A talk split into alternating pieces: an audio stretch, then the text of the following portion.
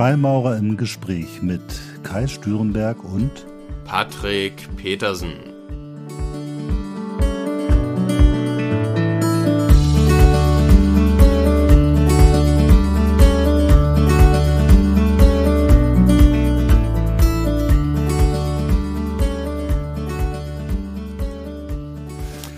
Hallo Patrick. Heute sind wir wieder mit einem neuen Podcast am Start. Heute zum Thema Umgang mit Kritik. Ähm, würde ich eigentlich ganz gerne mal gleich anfangen. Wie gehst denn du mit Kritik um, Patrick? Ja, hallo erstmal Kai. Freue mich, dich wiederzuhören und hallo auch an die Zuschauer. Umgang mit Kritik, ja, unglaublich großes Thema, wahrscheinlich auch sehr komplex. Und ähm, wie gehe ich mit Kritik um? Also Kritik ist eine Sache, die generell, denke ich, unausweichlich ist. Es gibt Menschen, die ähm, sich in äh, Wattehöhlen, sage ich mal, und versuchen ihr Umfeld möglichst nicht zu kritisieren. Ähm, ich denke, das ist kein, kein Weg langfristig. Das heißt, ich denke, in einem gesunden in einem gesunden Umfeld wird Kritik immer vorkommen. Also stellt sich folgerichtig natürlich genau die Frage, die du gerade genannt hast, und zwar, wie geht man damit um? Und ich persönlich versuche immer, wenn ich Kritik bekomme, für mich zu schauen, wo kommt diese Kritik her? Also aus was für einer Intention kommt die? Ähm, es gibt durchaus Menschen, die, denke ich, ähm, Kritik aus einer Position heraus äh, geben, weil sie gerne mit dem Finger auf andere zeigen und sich selbst vielleicht einfach in einer besseren Position sehen wollen. Ähm, es gibt aber auch durchaus natürlich konstruktive Kritik. Und da ist es denn doppelt wichtig, denke ich, hinzugucken, sich diese auch anzunehmen und äh, darüber zu reflektieren. Grundsätzlich ist Kritik ja erstmal eine Chance. Ne? Das heißt, irgendjemand sagt dir etwas oder reflektiert dein Verhalten oder das, was du gesagt oder schreibst oder sonst wie in die Welt hinausbringst. Und es gibt dir zumindest immer, egal wie gerechtfertigt oder ungerechtfertigt sie ist, erstmal die Chance, einmal kurz innezuhalten und zu reflektieren und zu gucken, ist es berechtigt, ist es nicht berechtigt, kann ich da was draus lernen? Definitiv. Ähm, und somit könnte man ja eigentlich sagen, erstmal so per se ist Kritik erstmal erstmal nichts Schlechtes, oder? Durchaus. Da bin ich bei dir. Ich denke, wir haben alle äh, irgendwie blinde Flecken, Anteile in uns, die wir selbst sehen und Anteile, die wir nicht sehen, aber die andere sehen. Und ähm, das ist, kann generell ein Geschenk sein, wenn wir von anderen darauf aufmerksam gemacht werden. Ich finde, der, der Umgang mit Kritik ist ja tatsächlich schwierig. Wir alle sind ja so ein bisschen so äh, orientiert, dass wir gerne von unseren Kollegen, Familien, Freunden, wen auch immer, positive Rückmeldung haben möchten, weil wir möchten ja alle letztendlich lieb gehabt werden. Ich meine, ich glaube, egal wie professionell oder in welchem Kontext man sich bewegt, grundsätzlich wünscht man sich positive Anerkennung. Und wenn Kritik kommt, ist das ja erstmal genau das Gegenteil davon, nämlich äh, Mangeln oder die, die Ermangelung von positiver Anerkennung. Und dann ist man ja in vielen Fällen erstmal so kurz, zumindest so ein Impuls, äh, Mist, warum? Äh, Habe ich was falsch gemacht oder warum findet ihr mich jetzt doof oder Mensch, hätte ich das besser machen können? Ähm, und die Frage ist ja wirklich, und ich glaube, das ist die entscheidende Frage, ähm, neben dem Ding, wie gehe ich damit um? Auf jeden Fall, was meint der andere mit der Kritik? Will der andere mir einen positiven Input geben? Du hast eben gesagt, konstruktiv oder aber will er mich nur runtermachen? Ich glaube, das ist sehr entscheidend. Das muss man sehr schnell herausfinden, um zu überlegen, wie ist eigentlich meine Strategie des Umgangs damit? Also nehme ich es an, denke ich drüber nach oder aber stelle ich fest, oh, da versucht jemand mich hier einfach nur runterzumachen und dann muss ich anders damit umgehen. Ich kenne das aus dem beruflichen Kontext, wo manche Menschen oder wo Kritik natürlich auch ein Instrument ist. Ne, wenn da vier Menschen sitzen und man versucht, irgendwelche Themen durchzudrücken, dann kann ich mit Kritik erstmal nicht nur das Thema nach vorne bringen, ich kann mit Kritik auch erstmal meinen Gegenüber, ähm, sagen wir mal, schwächen in der Debatte. Ne? Und so wird es ja oft auch eingesetzt. Also Kritik ist ja nicht immer positiv gemeint. Durchaus. Und ähm, ich sag mal, es erfordert schon einen gewissen Grad von Reflektiertheit, dass man da so genau in sich hineinfühlen kann, um genau da zu unterscheiden. Denn wenn man sich sämtliche Kritik, egal woher die kommt, und auch wenn sie aus einer Intention herauskommt, wo jemand mit dem Finger auf einen zeigt, sich annimmt und sich selbst komplett in Frage stellt, dann kann das, denke ich, ähm, wie auf so einer Waage ähm, zu einer eventuell zu demütigen Haltung führen langfristig und eventuell ähm, verliert man auch seine eigene Position dabei, wenn man sich grundsätzlich immer selbst hinterfragt. Auf der anderen Seite ist es so, dass ähm, wenn man sich gar keine Kritik annimmt, weil man glaubt, unfehlbar zu sein, dann ist das mit Sicherheit das andere Extrem und beides ist langfristig, denke ich, nicht zielführend. Also hier haben wir es wie in vielen Bereichen des Lebens, man muss den goldenen Mittelweg finden. Und ich habe auch äh, gelernt, ich bin grundsätzlich sehr offen für Kritik. Ne? Also bin ich mein Leben lang gewesen, weil ich erstmal immer gefunden habe, okay, da sagt mir jemand was ähm, und daraus kann ich ein Stück weit was lernen. Das, bei mir ist das begründet durch meine Jugend. Ich war als, als äh, Teenager nicht so beliebt äh, bei den, in den ganzen Szenen und habe dann geguckt, äh, woran liegt denn das? Und deswegen habe ich so eine starke Reflexionsfähigkeit entwickelt, zu gucken, was tue ich, was nicht funktioniert. Ähm, aber ich habe gelernt, oder das merke ich heute auch noch, wenn man sich in bestimmten Kontexten, zum Beispiel auch im professionellen beruflichen Kontext, zu offen zeigt mit Kritik, nach dem Motto, ah, interessant, du findest das nicht richtig, was ich da mache, sag doch mal, ja, da muss ich dran arbeiten, dann entsteht oft so ein Verstärkereffekt, und dann äh, ist mir das so passiert, dass die ganze Gruppe sich Gedanken darüber macht, wie ich mein Verhalten verbessern könnte. äh, und komplett die Eigenreflexion außer Acht lässt. Das heißt, sie entlastet sich komplett über mich. Ah, da ist einer, der nimmt Kritik positiv auf, wunderbar. Dann können wir dem ja ganz viel erzählen, wie er es besser machen kann. Und wir brauchen uns selbst überhaupt gar nicht mit uns auseinanderzusetzen. Ich glaube, da muss man ganz stark aufpassen. Und ich versuche das immer, wenn ich dann in so einem Punkt bin, wo ich sage, ah, super interessant, äh, erzähl mal mehr, dass ich sage, okay, das habe ich jetzt verstanden für mich. Jetzt sag doch mal, wie findest du denn dein Verhalten oder was könntest du denn tun, um die Situation nach vorne zu bringen? Also ich versuche mal ganz bewusst, die anderen dazu zu bringen, selber nochmal in die Reflexion zu gehen, weil ich bin, habe die ganz feste Überzeugung, egal in welcher Situation, ob im Job, ob in der Familie, in der Beziehung, bei jedem Konflikt oder bei jedem Ansatz oder Motivation für Kritik können alle was zur Verbesserung der Situation beitragen. Da bin ich fast in 100 Prozent der Fällen von überzeugt. Durchaus. Durchaus. Also bin ich in allen Punkten bei dir und äh, ich habe selber Erfahrungen gesammelt. Das ist durchaus ein Balanceakt. Es kann in gewissen Rahmen, oftmals im beruflichen Rahmen, ähm, vermehrt habe ich das festgestellt im wirtschaftlichen Kontext.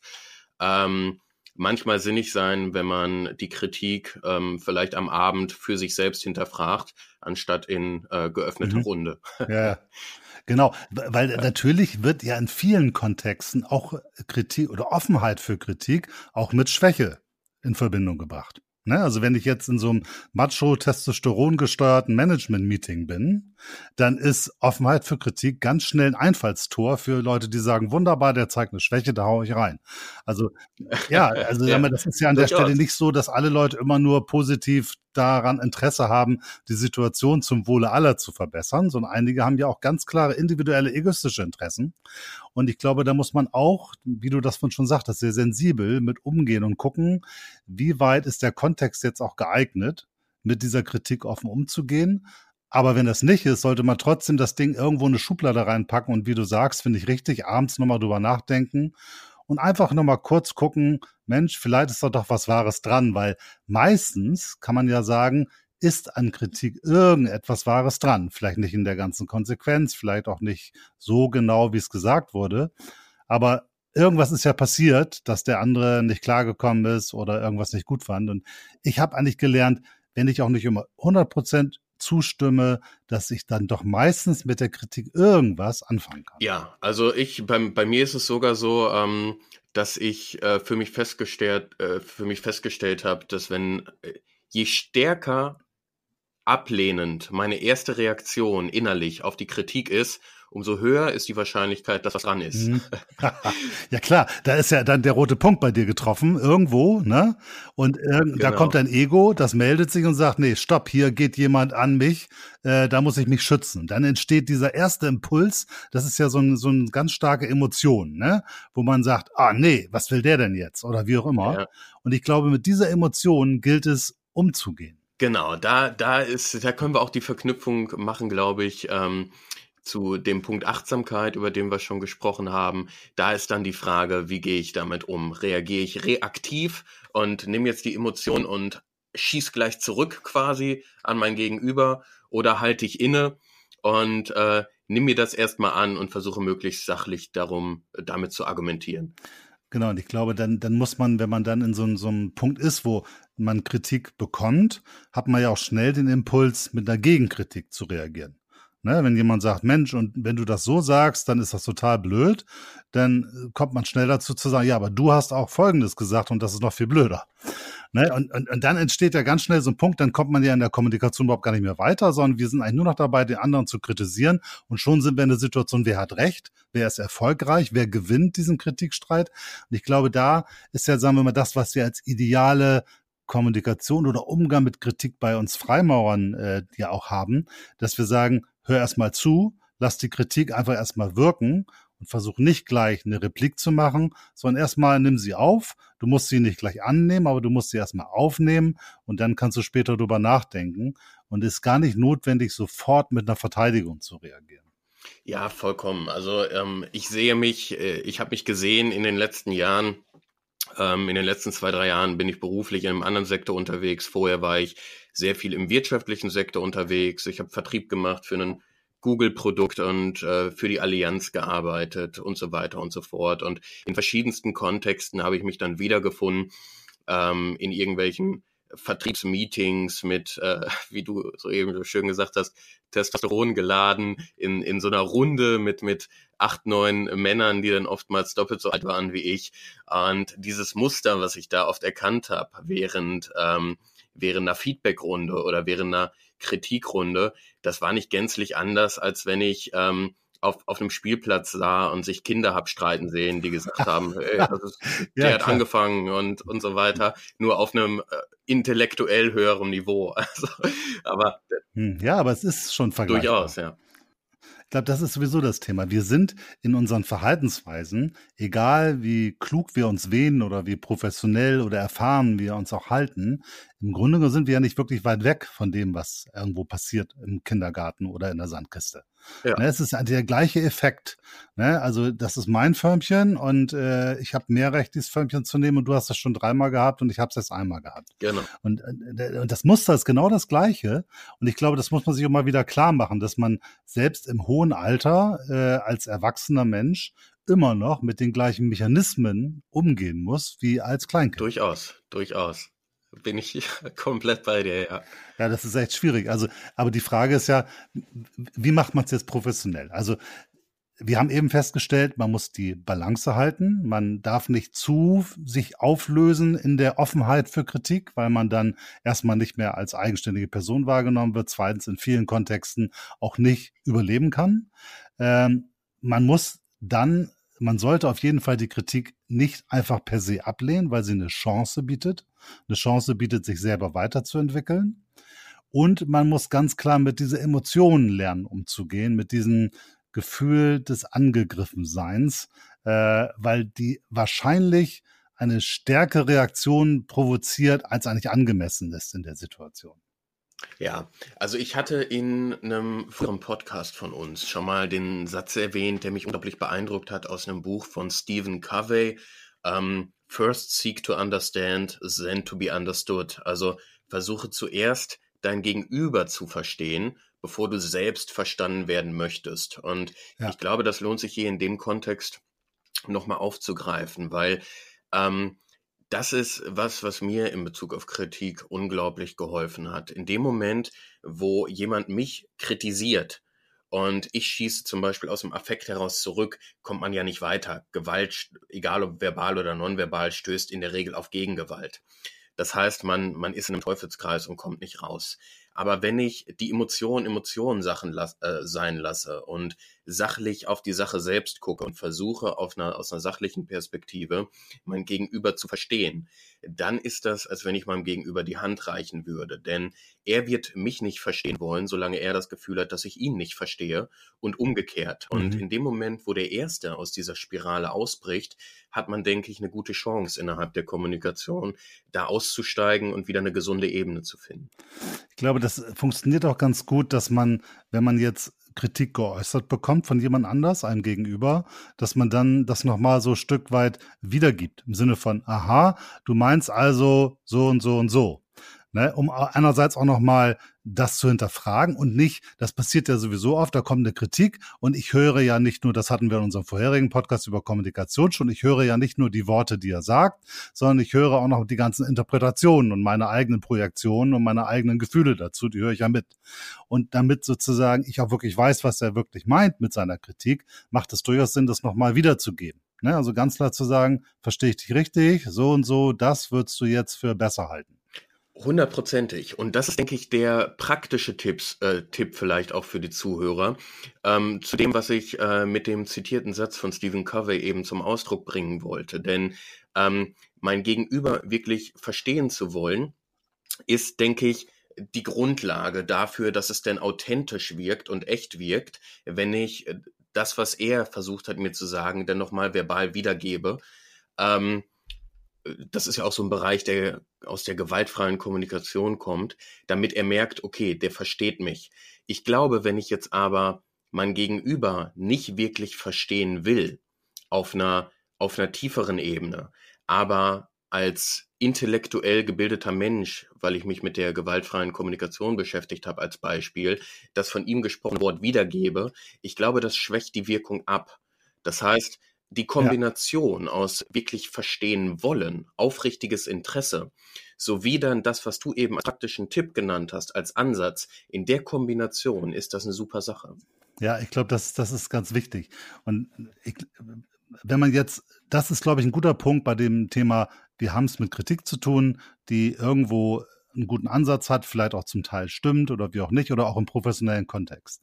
Du hast das vorhin gesagt, es gibt bestimmte Kritik, die dich besonders stark emotional aktiviert. Und das ist oft im Nachgang Kritik, wo dich jemand vielleicht ganz genau auf den Punkt getroffen hat. Genau, durchaus. Und ja. oftmals sind das natürlich die Menschen, ähm, die uns am besten kennen. Langjährige Arbeitskollegen, ja, genau. Familie oder unser Partner. Hm. Ähm, ich habe letztens den Satz gehört von einem, von einem guten Freund von mir. Ähm, wenn du glaubst, du bist erleuchtet, dann fahr in einen Familienurlaub.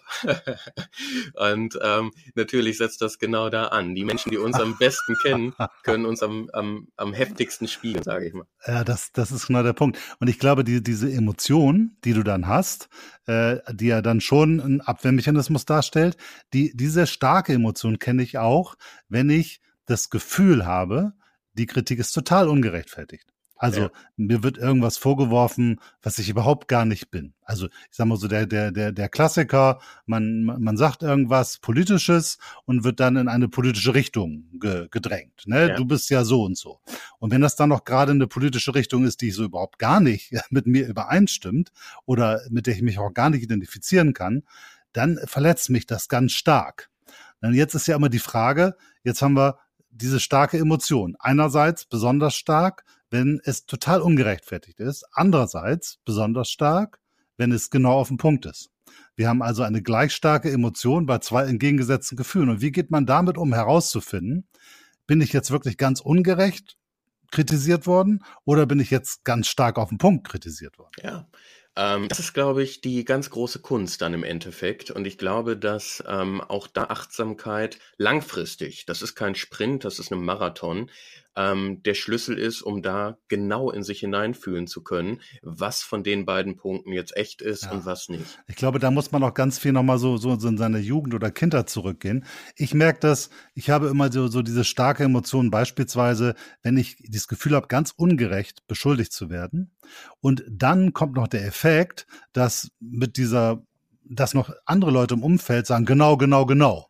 Und dann fühle ich mich ausgegrenzt, ja, also ungerecht behandelt und ausgegrenzt. Und bei mir ist das ein, geht das ganz klar auf Erlebnisse in der Kindheit, so in der vierten, fünften Klasse zurück, wo ich Probleme hatte im sozialen Gefüge in der Klasse, äh, wo ich genau das Gefühl von ausgegrenzt sein aus meiner Sicht, aus nicht gerechtfertigten Gründen, äh, so erlebt habe. Und das erlebe ich heute mit über 50 genauso, also emotional dann genauso stark, wenn mich eine Gruppe äh, als irgendetwas bezichtigt und sagt, du bist ja doof und anders als wir. Und deswegen die, die, sagen wir mal, die Subbotschaft, die da mit dabei ist, und deswegen gehörst du nicht zu uns.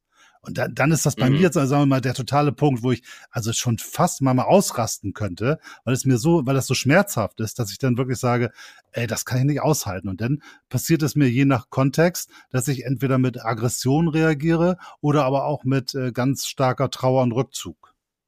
Mhm. Ja, und ähm, das ist natürlich schon eine, eine, also das zeugt davon natürlich schon, dass du unglaublich reflektiert auch daran gehst, wenn du die jeweiligen Punkte dann auch dementsprechend zurückverfolgst. Also ich habe die Tage in einem, in einem Forum geschrieben, ähm, dass da ein Bekannter von mir war und der wurde jedes Mal wütend oder, oder zornig, wenn er Leder gerochen hat. Und er konnte das überhaupt nicht, er konnte das überhaupt nicht in den Zusammenhang bringen, weil er dachte, wie irrational ist das denn? Äh, wieso macht mich Leder wütend? Und als er das dann zurückverfolgt hat, immer weiter zurückverfolgt hat, war Ende vom Lied, dass er mit neun Jahren in der dritten Klasse, äh, da saß er in der ersten Reihe und er hatte einen Kunstlehrer, der ihn verbal immer unglaublich angegangen ist. Ähm, natürlich als Kind in der wahrscheinlich war das eher ein Punkt beim Lehrer als bei ihm, aber dieser Lehrer, der hatte einen Schulranzen aus Leder. Und da ist diese olfaktorische Assoziation gekommen, diese Geruchsassoziation zwischen Leder ähm, und ähm, halt dieser, dieser Geruchsassoziation und eben dieser Wut und diesem Zorn und diese Aggression, die dann in dem Moment aufgekommen ist. Und das ist natürlich schon eine hohe Kunst, das erstmal zurückzuverfolgen bis zum Ursprung, um dann zu gucken, okay, da kommt das her. Aber ich glaube, so wie du es eben gesagt hast, wenn man das macht, und wenn man dann erkennt, ah, das kommt daher, dann hat man schon ein ganzes Stück mehr Macht mit dem Umgang, als wenn man den Ursprung nicht kennt. Ja, das ist ja faszinierend, wie diese Erlebnisse aus der Kindheit, die 30, 40 Jahre her sind, aber immer noch so tief verankert sind, dass sie solche Emotionen und, Reaktionen hervorrufen. Das ist also gerade diese Ledergeschichte, die du da erzählst. Äh, da muss man erstmal drauf kommen.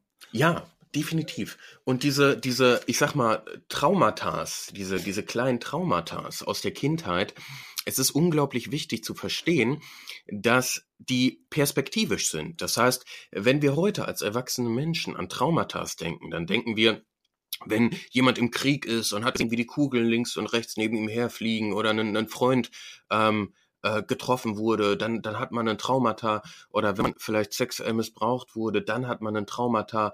Und natürlich, aus unserer heutigen erwachsenen Perspektive sind solche Szenarien, solche Szenarien, ähm, ein vollkommen verständlicher äh, Ausgangspunkt für ein Traumata.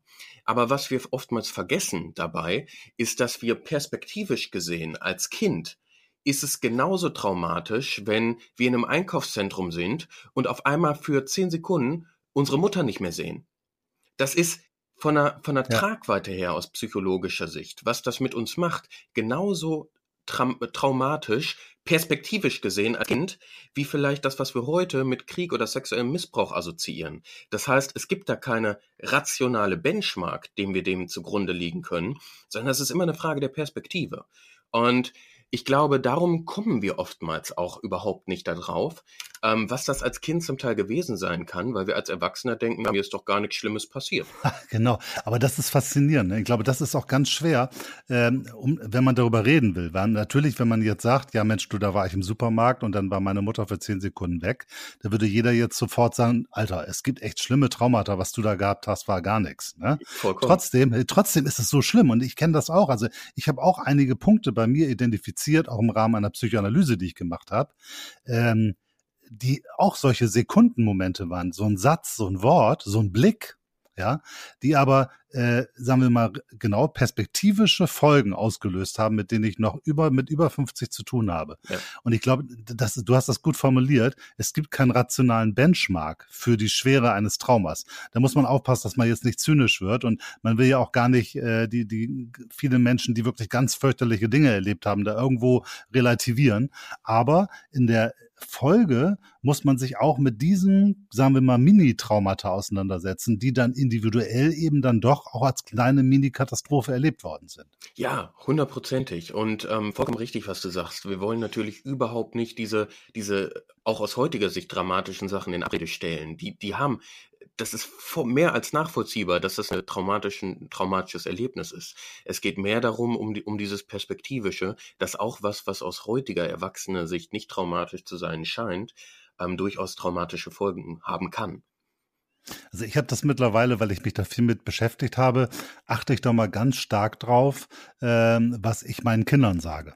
Ne? Weil klar, wenn man sich selbst bewusst wird, dass solche Traumata entstehen können oder solche solche Punkte, die man sich ewig merkt, versuche ich sehr bewusst damit umzugehen. Und ich habe das mal so, wenn ich mit meiner Frau dann zusammen bin und und dann sagt sie was und ich sage, sag mal, wie kannst du denn das sagen? Ne? Ja. Das erzeugt doch jetzt dies und das und jenes.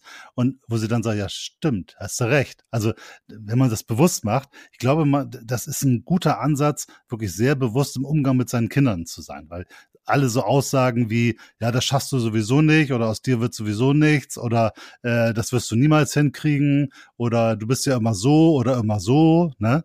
Äh, die sind so prägend, dass man wirklich gucken muss, dass man da sehr vorsichtig und bewusst im Umgang mit Sprache ist. Ja, definitiv. Also ich sag mal, ich bin immer vorsichtig beim Thema ähm, alles, was, was sich um Kinder dreht, aus dem Grund, weil ich selbst keine habe. Und ich spreche da einfach nicht aus Erfahrung. Aber ähm, äh, dennoch sage ich ab und zu meinen Teil dazu, weil immerhin war ich mal eins. und ähm, ja, das genau. äh, reicht schon für die eine oder andere Erfahrung. Und ich merke das selbst, dass wenn ich zum Beispiel jetzt irgendwo bin und ich höre zum Teil, wie Eltern mit ihren Kindern reden. Und wenn es nur ein, sei jetzt mal leise, wir unterhalten uns gerade ist, dann zieht sich bei mir innerlich zum Teil schon was zusammen, weil ich genau mich da reinfühlen kann, perspektivisch, wie sich das für das Kind in dem Moment anfühlen könnte. Und ähm, das ist ein unglaublich wichtiger Punkt, denke ich, die Sensibilität gegenüber den, den eigenen Kindern, auch in der Sprache. Ich glaube, man muss auch da gucken, dass man Kritik eben nicht verallgemeinernd oder grundsätzlich macht, sondern Kritik auch sehr präzise auf die Situation bedingt, genau auf diesen jetzt einen Augenblick. Das finde ich jetzt falsch. Und dann kommen wir wieder zu den ganzen Themen, die wir schon in der Folge zur Kommunikation genannt haben. Ich-Botschaften, klar formuliert, nicht verallgemeinernd und natürlich auch versuchen, das Ganze dialogisch irgendwo zu halten. Ne? Ja, und ich finde es, ähm, ich finde es unglaublich spannend, weil wir merken ja jetzt, und das ist jetzt der vierte Podcast, dass wir, dass sich so wie so eine Art Netz über die Themen spannt zum Teil, wie so eine Art ähm, ja, Zusammenhänge, die entstehen. Wir sagen mhm. immer öfter, ja, ähm, genauso wie wir das über Achtsamkeit und dann sagen wir bei gewaltfreie Kommunikation und genau dasselbe haben wir jetzt im Kontext zum Teil mit Kritik. Es, es verwebt sich irgendwie untereinander. Und ich finde, das ist unglaublich spannend zu sehen, weil ähm, im Judentum gibt es beispielsweise den Sohar. Das ist unglaublich ausführliche Bücherbände. Ich glaube über äh, 20 Bücher, wenn ich mich nicht täusche. Und ein ganz bekannter Rabbiner hat mal gesagt, dass sich der komplette Sohar zusammenfassen lässt in dem Satz, liebe deinen Nächsten wie dich selbst. Und der Rest ist Beiwerk. Und wenn wir genau das dem jetzt zugrunde legen, dann scheint es mir, als wäre das so gesehen tatsächlich auch die Spitze der Pyramide. Und wenn wir die wirklich, und das ist natürlich dann gleichzeitig auch eine der höchsten Herausforderungen, wenn wir die wirklich leben können, wenn wir das wirklich auf tiefer Ebene verinnerlicht haben, dann brauchen wir uns, glaube ich, auch weniger Gedanken machen, wie wir einzelne Sachen verbal zum Ausdruck bringen, weil dann kommt das aus einer authentischen Position heraus automatisch. Ich glaube, das ist sowieso ein Schlüssel. Also sehr schön, damit machst du ja alle Rabbiner und alle Pastoren arbeitslos. Wenn du ihnen sagst, du eigentlich brauchst du nur einen Satz sagen, dann ist alles cool. Aber im Endeffekt passt, stimmt es ja. Weil es ist die, die, die Kernbotschaft, aus der sich ganz vieles ableiten lässt. Und also ich habe ja nun viel zu tun mit, mit Verhandlungen und mit äh, Diskussionen, mit Durchsetzen im, im Management-Kontext, im politischen Raum oder so. Und da ist natürlich nicht immer ganz leicht, äh, dieses Liebe deinen Nächsten wie dich selbst, weil manche treten ja mit komplett anders gerichteten Interessen auf und sind auch in der Lage, sagen wir mal, negativen Einfluss auf mein Arbeitsleben oder meine Ziele oder ähnliches zu nehmen. Trotzdem habe ich gelernt, wenn man es schafft, obwohl man für seine Interessen kämpft, und auch wenn man Methoden anwendet, um den anderen zu überzeugen oder meinetwegen auch den anderen ein Stück weit auszutricksen, wenn man trotzdem versucht, den anderen ein Stück weit zu lieben, vielleicht auch in seiner Beschränktheit oder vielleicht auch in seiner Einseitigkeit oder vielleicht auch in seinem Dogmatismus, dann hilft das auch im Umgang mit ihm. Und äh, es hat mir gezeigt, ich bin mit vielen Dingen viel weniger aufgeregt und emotionalisiert in den Debatten. Wenn ich den anderen sage, Mensch, der ist ein bisschen so und so, ja, aber naja, vielleicht kann er nicht anders oder er hat auch seine Gründe, warum er so geworden ist, jetzt gehe ich da mal mit professionell um. Erstmal ist es kein böser Mensch, sondern eigentlich ist es auch ein Mensch, der versucht zu überleben, sein Geld zu verdienen und irgendwo seine Anerkennung zu kommen. Eigentlich hat er die gleichen Triebfedern wie ich und wie wir alle.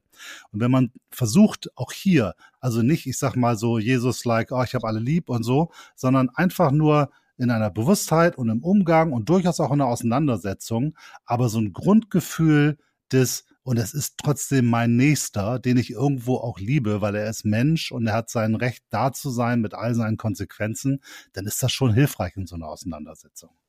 Ja, und ich glaube, gerade im, im Business-Kontext, wo eben die eigenen Interessen oftmals im Vordergrund stehen, was ja mehr oder weniger konträr ist zu vielen äh, spirituellen Ansätzen, ähm, da ist das die ganze Schule, damit so reflektiert umgehen zu können. Und da kann ich mir mit Sicherheit noch einiges von dir gucken.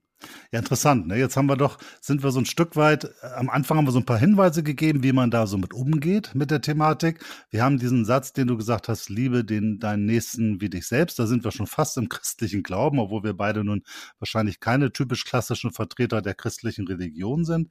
Äh, aber, aber dieser Satz ist schon irgendwo ganz essentiell und ganz klug. Und ich glaube, den sollte man sich unabhängig davon, welcher Philosophie oder Religion oder Atheismus man auch immer angehört, man sollte sich das Thema Liebe deinen Nächsten wie dich selbst immer mal wieder zu Gemüte führen, weil es steckt unglaublich viel da drin. Ja, definitiv. Okay. Also wir haben uns jetzt beide recht wenig kritisiert. Wir waren uns relativ einig. Ähm, ich hoffe, dass das so den, den, den, den Zuhörern den einen oder anderen nochmal Hinweis gegeben hat, oder vielleicht hatte sich der eine oder andere von euch wiedererkannt, so in seinem täglichen Tun.